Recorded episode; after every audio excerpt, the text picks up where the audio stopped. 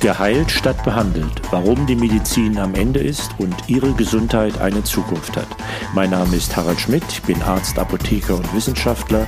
Jede Woche eine Kostprobe eines Kapitels meines gleichnamigen Buchs, erhältlich als Paperback und Kindle im Klassenverlag sowie als Hörbuch im Eigenverlag. Teil 2 Die Medizin der Zukunft Kapitel 10 Mensch statt Organ. Die erforderlichen Innovationen, um die im ersten Teil des Buches beschriebenen Fehlentwicklungen zu beseitigen, kommen einer Revolution gleich. Es geht nicht mehr darum, eine Kerze zu optimieren, sondern mit einer Glühlampe etwas komplett Neues zu erfinden. Wir müssen und werden komplett umdenken müssen, wie wir die Gesundheit bewahren bzw. wiederherstellen und wie wir dies in einem breiten gesellschaftlichen, ja globalen Konsens finanzieren können. Und warum dies keine das wirtschaftliche Wachstum behindernden Kosten verursachen wird, sondern im Gegenteil essentiell sein wird, um überhaupt noch nachhaltig wachsen zu können. Das Endergebnis muss eine klassenlose Medizin sein ohne Unterschied zwischen sogenannten Industrienationen, Schwellenländern und Entwicklungsländern. Sie muss vollständig demokratisch sein, ohne falsche Anreize, die hinderliche Kostenbarrieren erzeugen. Es muss nicht so sein, dass eine vorherige Kondratjewsche Welle die nächste beeinflusst, aber bei der sechsten wird es auf jeden Fall so sein.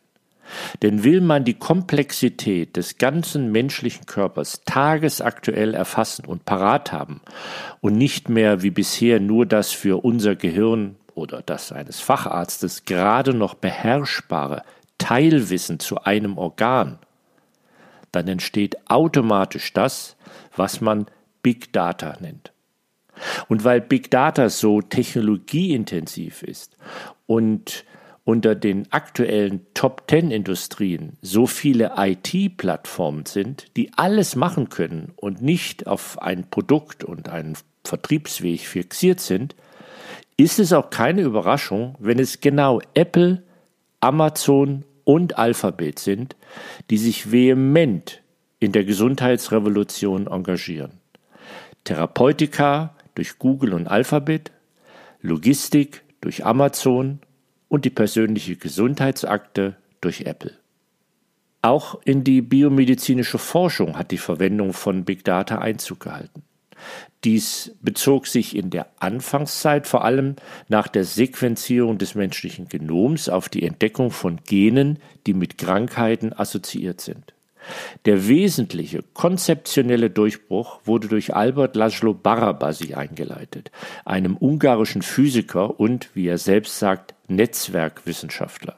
Er arbeitet über verschiedene Arten von Netzwerken aus riesigen Datensätzen. Auch wir sind letztlich ein Netzwerk. Zunächst aus Organen, innerhalb der Organe aus Zellen, innerhalb der Zelle aus DNA, Proteinen und so weiter, die alle miteinander in Verbindung stehen. Seine Konstruktion des Netzwerks aller menschlichen Erkrankungen war eine epochale Arbeit. Er konstruierte aus allen menschlichen Erkrankungen und allen zu diesem Zeitpunkt bekannten Genen, für die eine Assoziation mit einer Krankheit publiziert war, ein Netzwerk. Die Verbindungen oder Linien in dem Netzwerk entstanden durch solche Gene, die mit mindestens zwei Erkrankungen assoziiert waren. Und aus all diesen verbindenden Genen und ihren assoziierten Erkrankungen entstand das sogenannte Diseasome. Nicht regelmäßig wie ein Maschendrahtzaun, sondern einige Erkrankungen bildeten Gruppen, da sie viele Risikogene untereinander gemeinsam haben.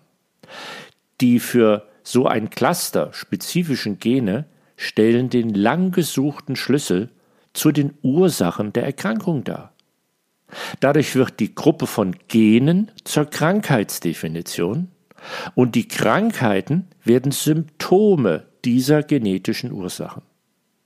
Der zweite aufregende Aspekt war, dass alle Cluster bunt gemischt waren mit Krankheiten oder ab jetzt Symptomen in verschiedenen Organen die wir gegenwärtig von verschiedenen Fachärzten behandeln lassen und mit denen sich gegenwärtig verschiedene Wissenschaftsdisziplinen beschäftigen, die in Wahrheit aber zusammengehören.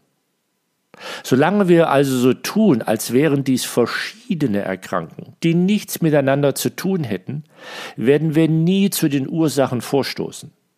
Ab hier war also endgültig klar, dass das gesamte bisherige Konzept der Medizin Organ statt Mensch falsch war. Jetzt gab es aber einen evidenzbasierten Ansatz, Mensch statt Organ zu beforschen und medizinisch zur Anwendung zu bringen. Das Ende der Medizin, wie wir sie kannten. Ein Cluster in dieser Betrachtung sind zum Beispiel alle Tumorerkrankungen, völlig unabhängig davon, in welchem Organ der Tumor auftritt. Bezeichnungen wie Brustkrebs, Darmkrebs, Lungenkrebs oder Hirntumor sind, so verständlich das auch sein mag, denn es bezeichnet ja die Lokalisation, diagnostisch, therapeutisch so gut wie sinnfrei. Zwei Tumoren, die mikroskopisch identisch aussehen und denselben Zelltyp im selben Organ betreffen, können genetisch und damit, was die behandelbare Ursache betrifft, völlig unterschiedlich sein. Auch wenn die klinischen Beweise noch ausstehen, ist doch abzusehen, dass dieses Konzept häufig vorkommende chronische Erkrankungen nach den assoziierten Genen und Signalwegen aufzuteilen und mechanistisch molekular zu definieren, die Lösung des Problems der jetzt nur über Symptom- und Organ definierten Erkrankungen sein wird. Auf diese Weise werden diese Erkrankungen so effektiv behandelt, dass sie verschwinden.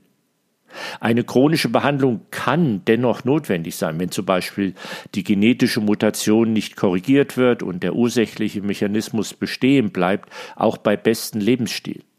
Aber der Patient bleibt dabei symptomfrei und wird auch nicht die Spätfolgen zu fürchten haben, ist also faktisch nicht mehr krank, sondern chronisch symptomfrei. Das wissenschaftliche Konzept für diese fundamentale Innovation der Medizin steht also. Doch um dies alles zu bearbeiten, brauchen wir eine völlig neue Art biomedizinischer Forschung. Maximal patientenorientiert und nicht primär auf Veröffentlichungen abzielend. Und wenn, dann muss sich auch der Veröffentlichungsprozess anders gestalten. Die Daten müssen vor allem transparent und reproduzierbar sein. Und wenn die Forschung öffentlich gefördert wurde, dann sollen die Ergebnisse auch öffentlich zugänglich sein. Und natürlich wird organbasierte Forschung für die Aufklärung der meisten Krankheiten keine Rolle mehr spielen. Die neue Medizin heißt Systemmedizin und sie muss heilen statt behandeln.